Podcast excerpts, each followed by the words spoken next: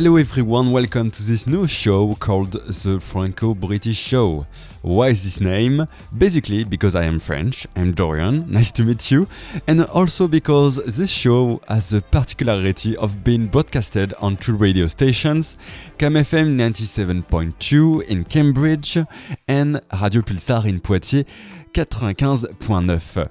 Long story short, I am a student in Poitiers in exchange at the University of Cambridge for this year. I spent two years at Radio Pulsar, including in the morning show Espace Matin. And by being here, I found this project was uh, original to broadcast this show in both countries. It's true that I had to make a choice concerning the language of this show, but it, it, was a challenge to do it in English, même si je ne vous cache pas que certains mots en français vont peut-être s'insérer par-ci ou par-là. We are making this connection on both sides of the channel, so I hope you will enjoy it, what I've got planned for you. Only French and British music on the program. We'll try to exchange names, discover new things, and beyond the music, we're going to talk about a social issue that concerns our two countries. For this first one, a subject that I found exciting the cinema. I won't tell you more now. Let's listen to the first music of this show. It's a French Finnish band that sings in English. They do Trustful Hands on, on CamFM and Radio Pulsar. Welcome all.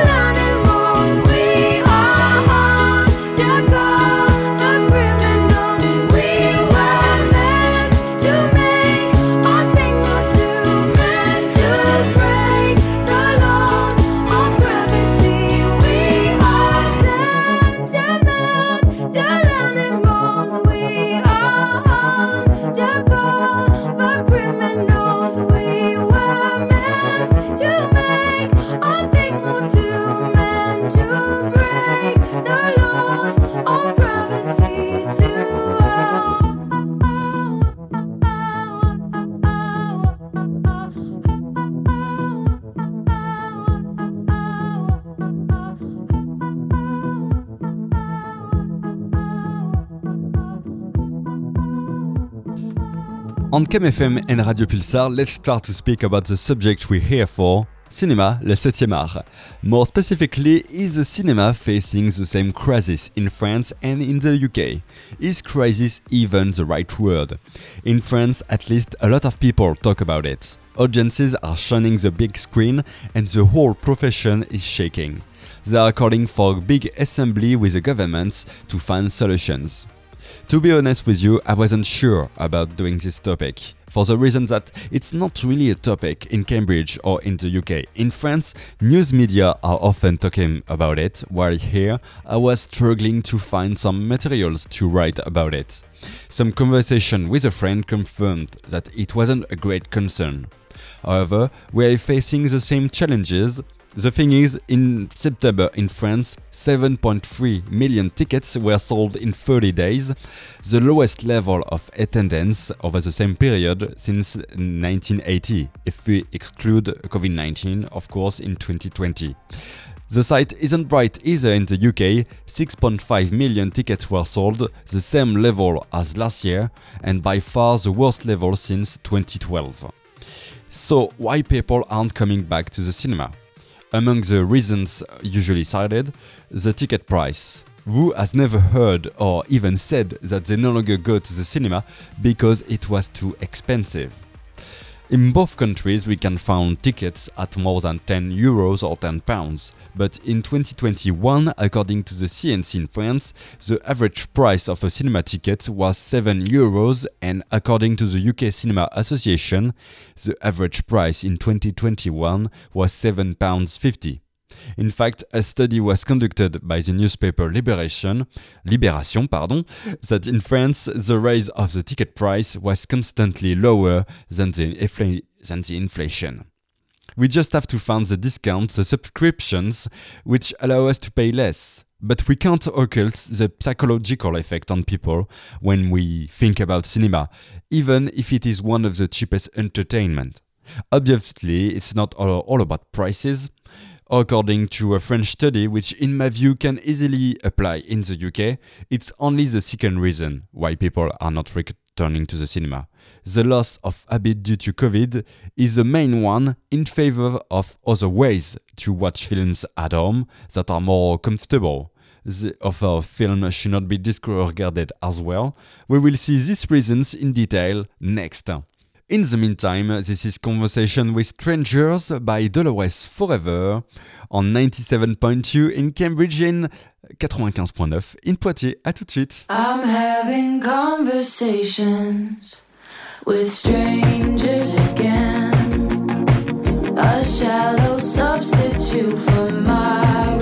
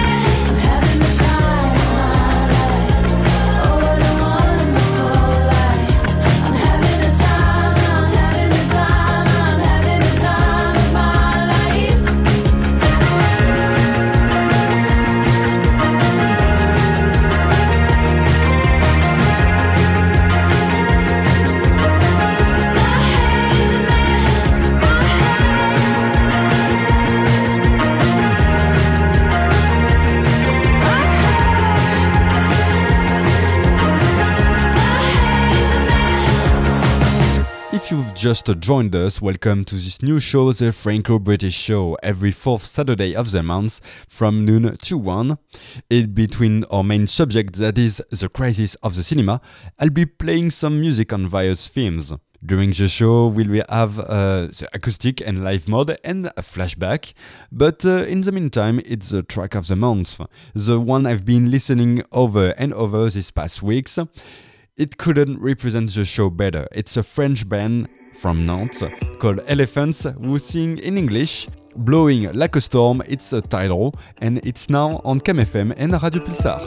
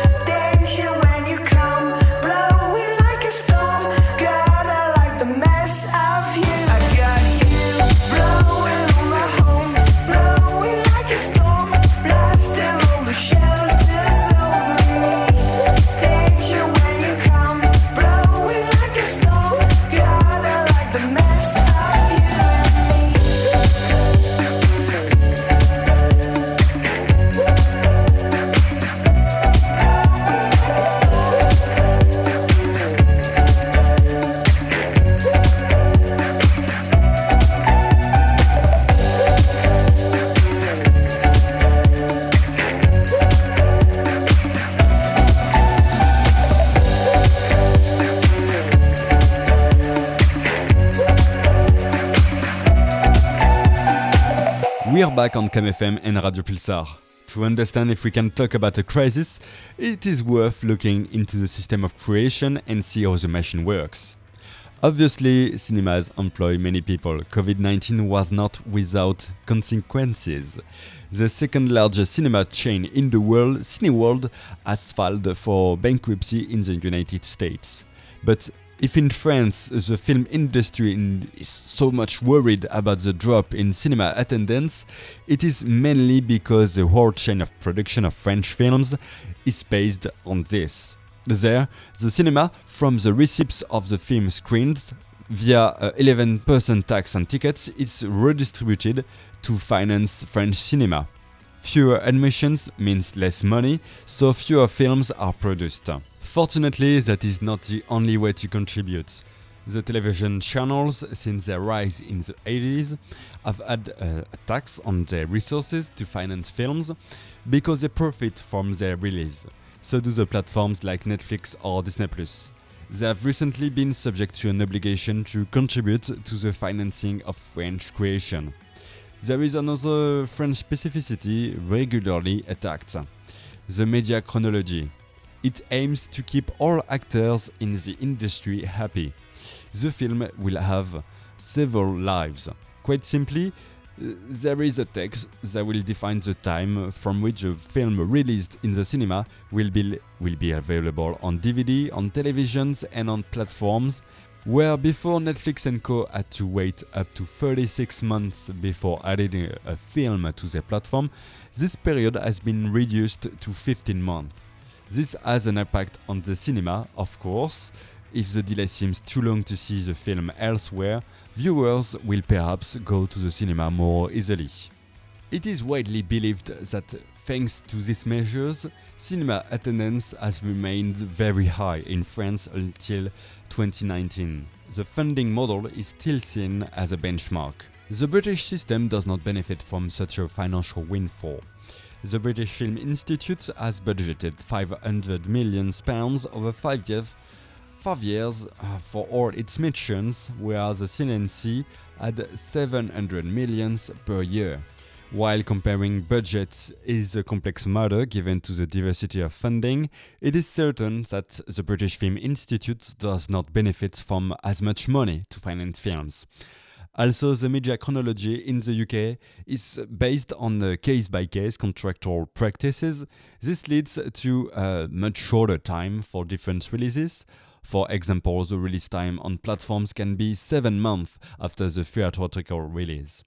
The financing of cinema is a complex issue, but in any country, with or without state aid, its attendance will have an impact on future creation. Stand up or street down. They think they wear crowns 100 times over without a thought they're proud. Ah, ah, ah, ah, ah. Oh, so very proud. Talk up, get talked out. Cause I do not talk loud 100 times over without a thought they're proud.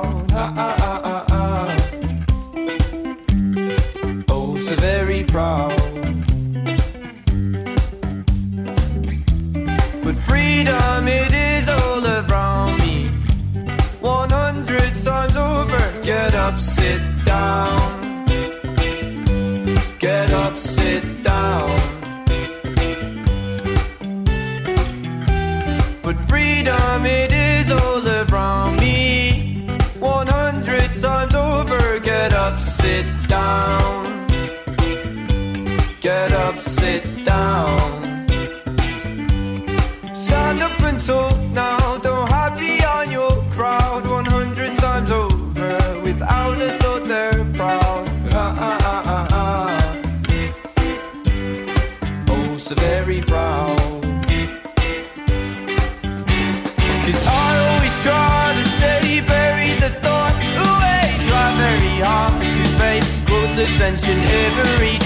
I'm gonna tire that.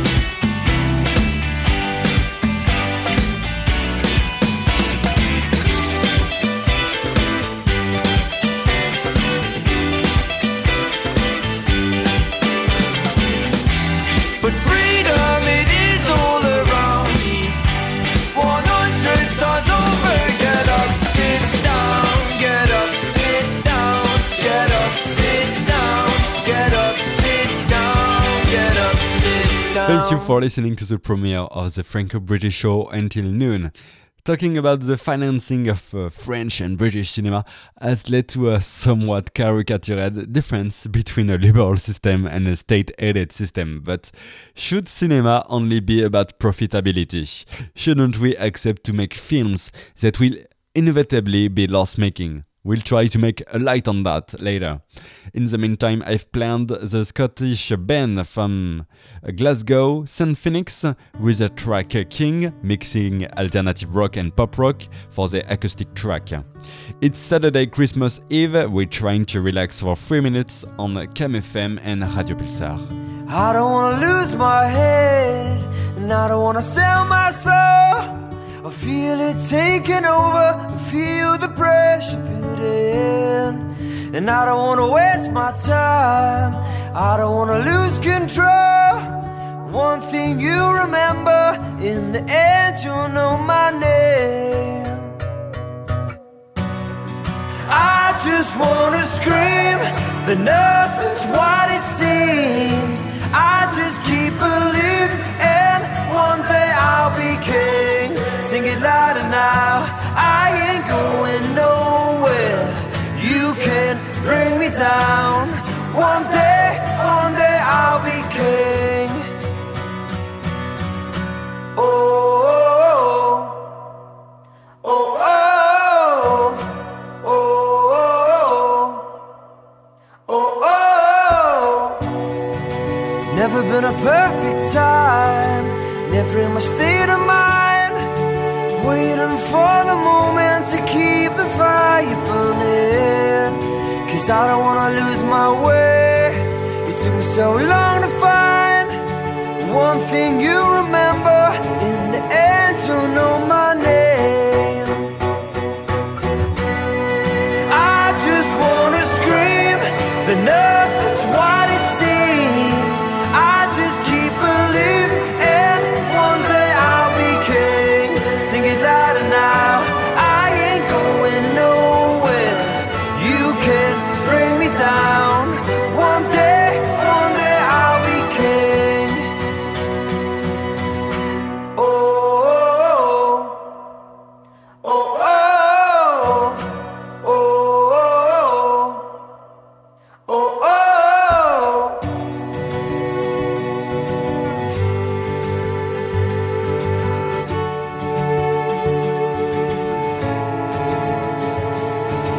Cause I control my destiny. I'm not the man I used to be. Tonight it's here for everyone to see. I will be kind. I just wanna scream that nothing's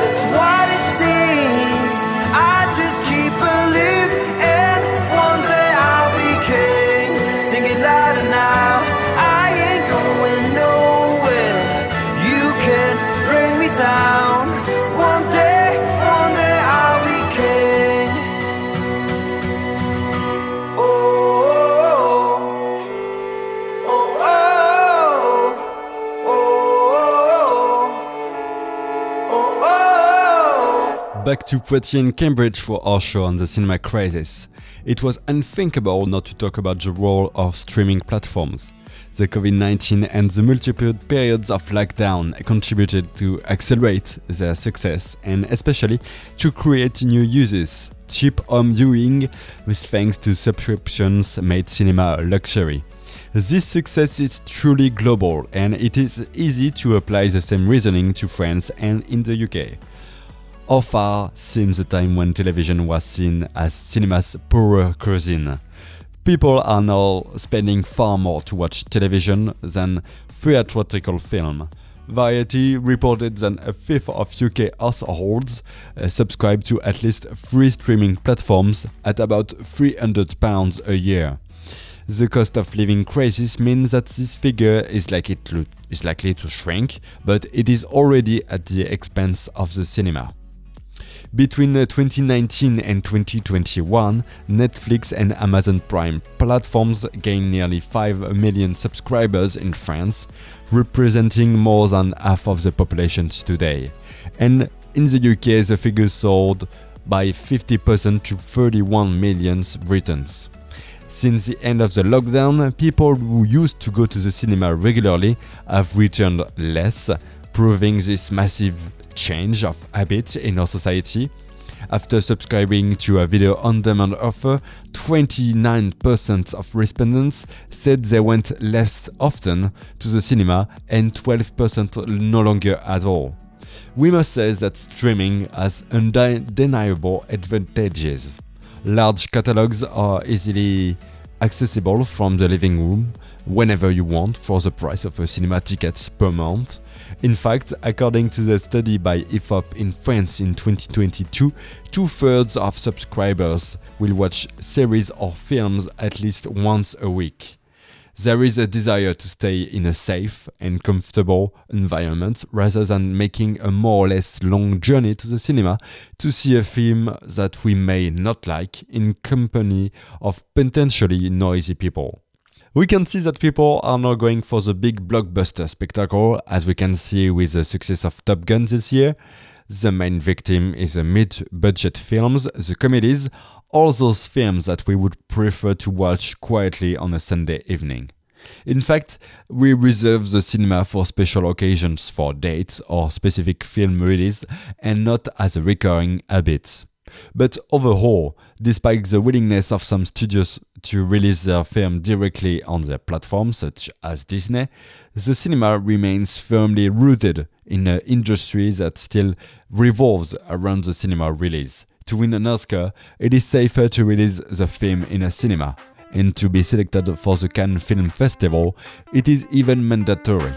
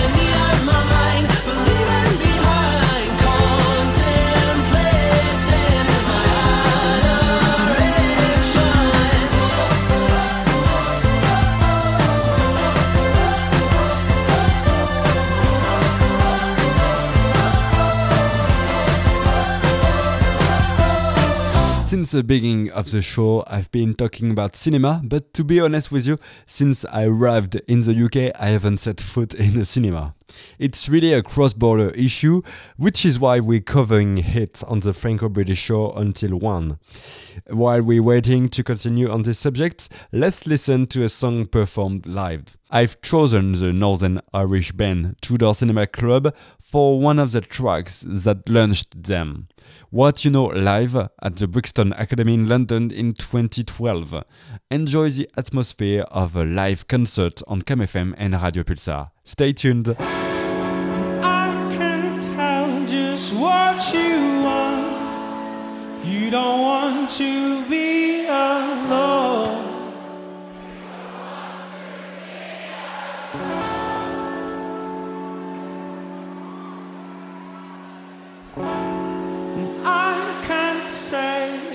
what you know, but you've known it the whole time.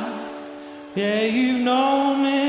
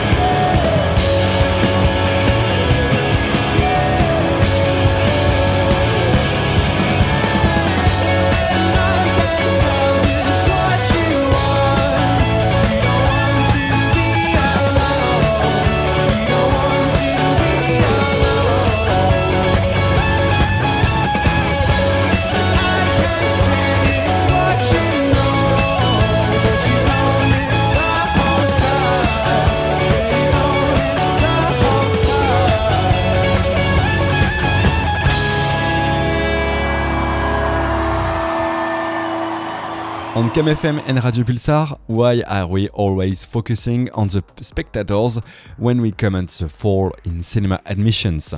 Maybe we should look at the responsibility of the authors, the producers of films, and the distributors. A notable difference in the UK, the financial difficulties of cinemas are attributed to the lack of new releases. This summer, there were only half as many films released as in normal years. The situation is the opposite in France, where there is a criticism of an overproduction of films. In 2021, 340 films were approved for release, more than in 2019, mainly due to a catch up of the COVID years. Of course, some of these films will not find their audience. In one case, perhaps the offer is not sufficient for the spectators. In the other, perhaps the spectator gets lost in an overflow of releases. What is the middle ground? It's hard to tell. We don't say that there are too many books published, for example, when many of them are not profit- profitable. But film is a bigger industry that involves many people in each film.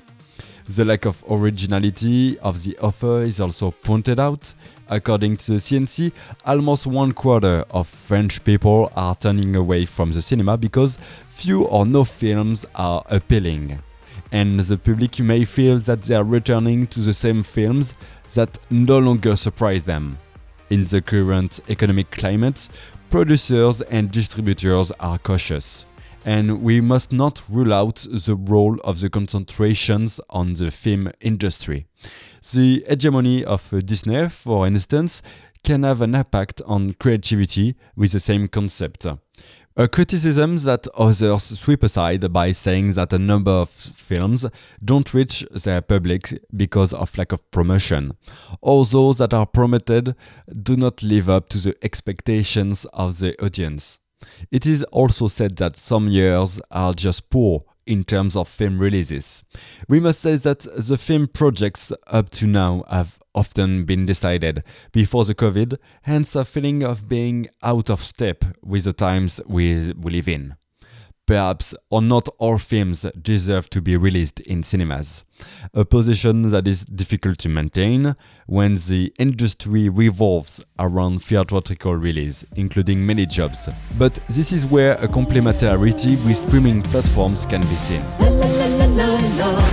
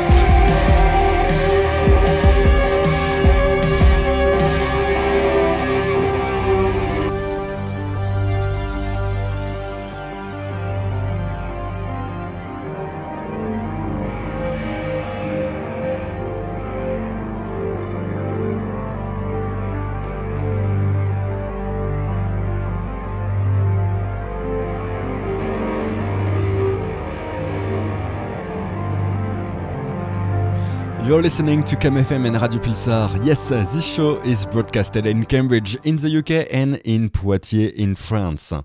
It's the Franco British show. It's a real pleasure to be with you this morning. Let's continue with a flashback. This concept is not complicated. I make you discover rediscover a cult song from the past years. This month, and for the first show, here is a song I love that I've been listening over and over again. If you want to motivate yourself, it's perfect. Stevie Nicks with Edge of 17. I know Stevie Nicks is American, but we will break the Franco British rule for her. Enjoy listening, it's Dorian on CamFM and Radio Pulsar.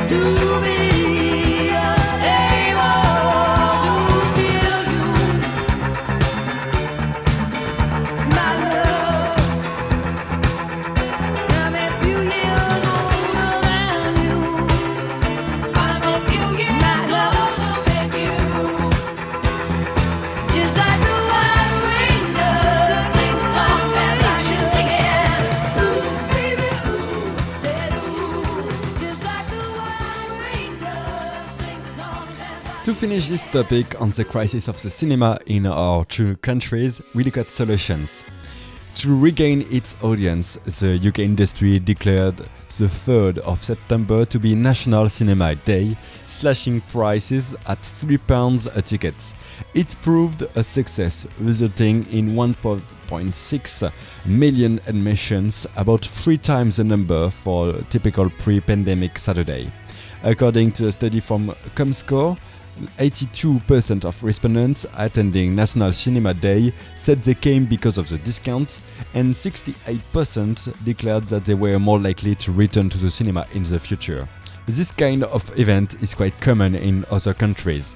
In France, the cinema festival is held twice a year, La Fête du Cinéma, with tickets at 4 euros for 4 days. This summer, it brought together 3.2 million spectators. Do we need to reinvent the cinema? Do we need to win back certain audiences? We can mention the initiative of Picture House, which has acquired cinemas and proposed alternative solutions. They have created places that focus on auteur cinema and culture, particularly in the heart of London, with meetings and debates and for the youngs. Before predicting the imminent death of cinema in cinemas, let us ask two essential questions. Can we ask an industry impacted by COVID to get back on its feet so rapidly? Above all, what serious ways have been explored to ensure that the rise of the platform does not come at the expense of the cinema and author films? Cineworld is anticipating cinema admission uh, will bounce back to a pre-pandemic level in 2023 or 2024. We have to give time.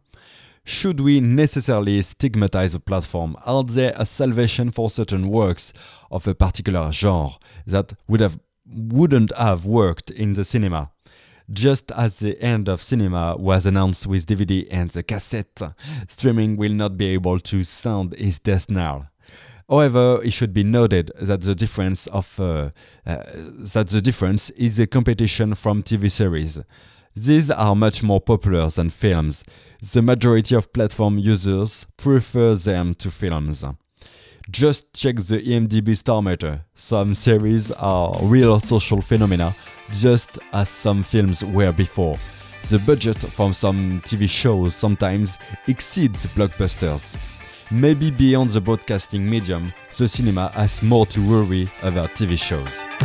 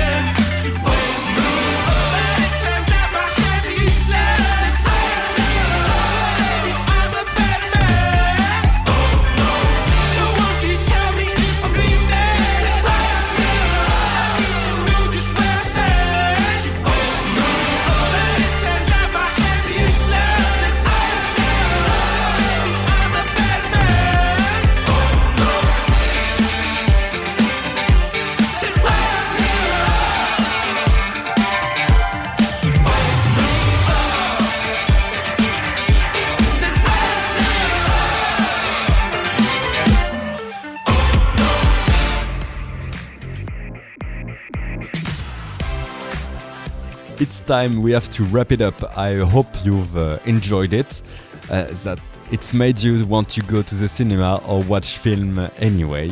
No matter what the medium is, they are still masterpieces. It was a pleasure to spend this hour with you. From now on, we'll meet every fourth Saturday of the month simultaneously on Radio Pulsar and CamFM. You can find this show in podcast on the websites of both radios. I wish you a nice weekend and a happy holiday season. It was Dorian for the Franco British show. Bye. I've gotta get you out of my mind and back into my arms. Closer than a close shave. I wanna be shaking in the shockwave. It's on